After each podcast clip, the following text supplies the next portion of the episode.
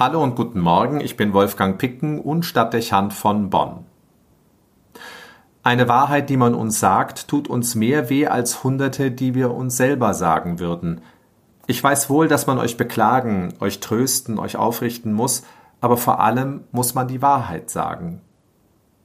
Das sind Worte einer Frau, die sich der radikalen Nachfolge Jesu verschrieben hat, Clara von Assisi. In allem versucht sie sich seinem Vorbild anzunähern, damit auch in der Verpflichtung zur Wahrhaftigkeit. Sie schreibt Stelle dein Herz vor das Bild der göttlichen Wesenheit und forme dich selbst durch Betrachtung gänzlich um in das Abbild seiner Gottheit. Umformung durch Betrachtung, bis eine Gottähnlichkeit erreicht ist. Clara verfolgt dieses Ziel, das für moderne Ohren beinahe unverständlich und hybrid klingt, bereits als junge Frau. Inspiriert wird sie dabei von einem zehn Jahre älteren Mann und seinen Predigten. Sie kennt ihn seit Kindertagen.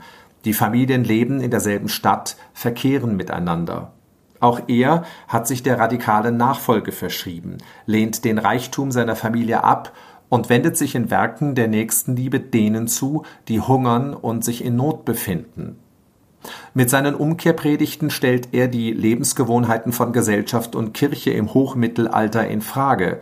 Er fordert, den Glauben an Christus nicht nur dem äußeren Schein nachzuleben, sondern das Vorbild Jesu zum verbindlichen Maßstab für das eigene Leben zu machen, und zwar in allem. Sein Ideal, auf alles verzichten, um sich ganz von Christus formen zu lassen und in seiner Nachfolge zu leben.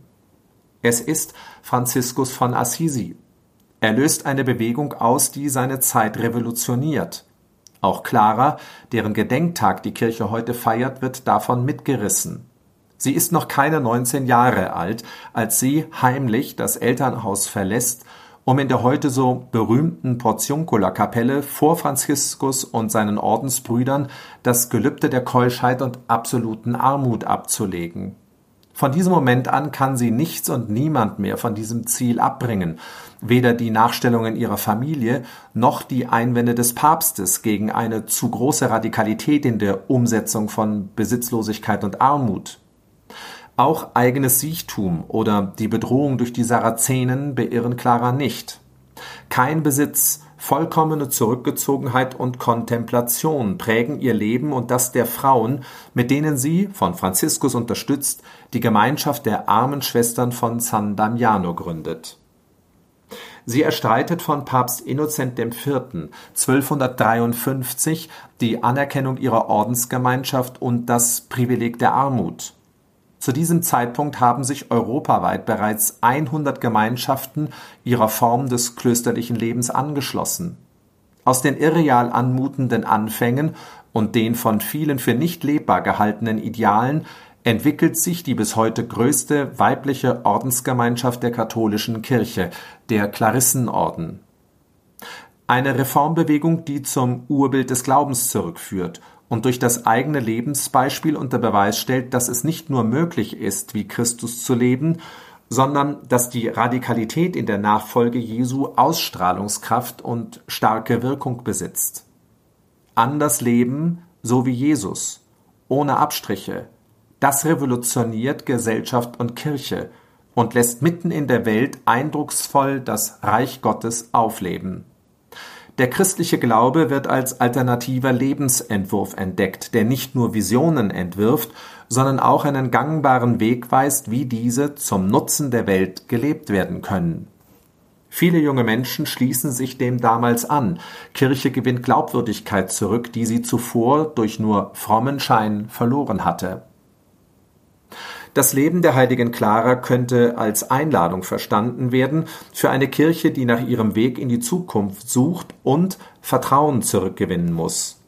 Nicht relativieren, Abstriche am Wort Jesu und seinen Idealen machen, dem Zeitgeist nachspüren, sondern das Vorbild Jesu in allem aufgreifen und radikal nachleben, ohne Kompromiss.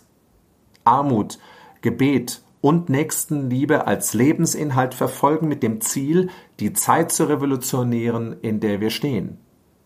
Das könnte nicht nur im Mittelalter, sondern auch in der Moderne funktionieren und junge Menschen ansprechen. hören wir den Schluss des Gebetes, das die heilige Clara selbst verfasst hat.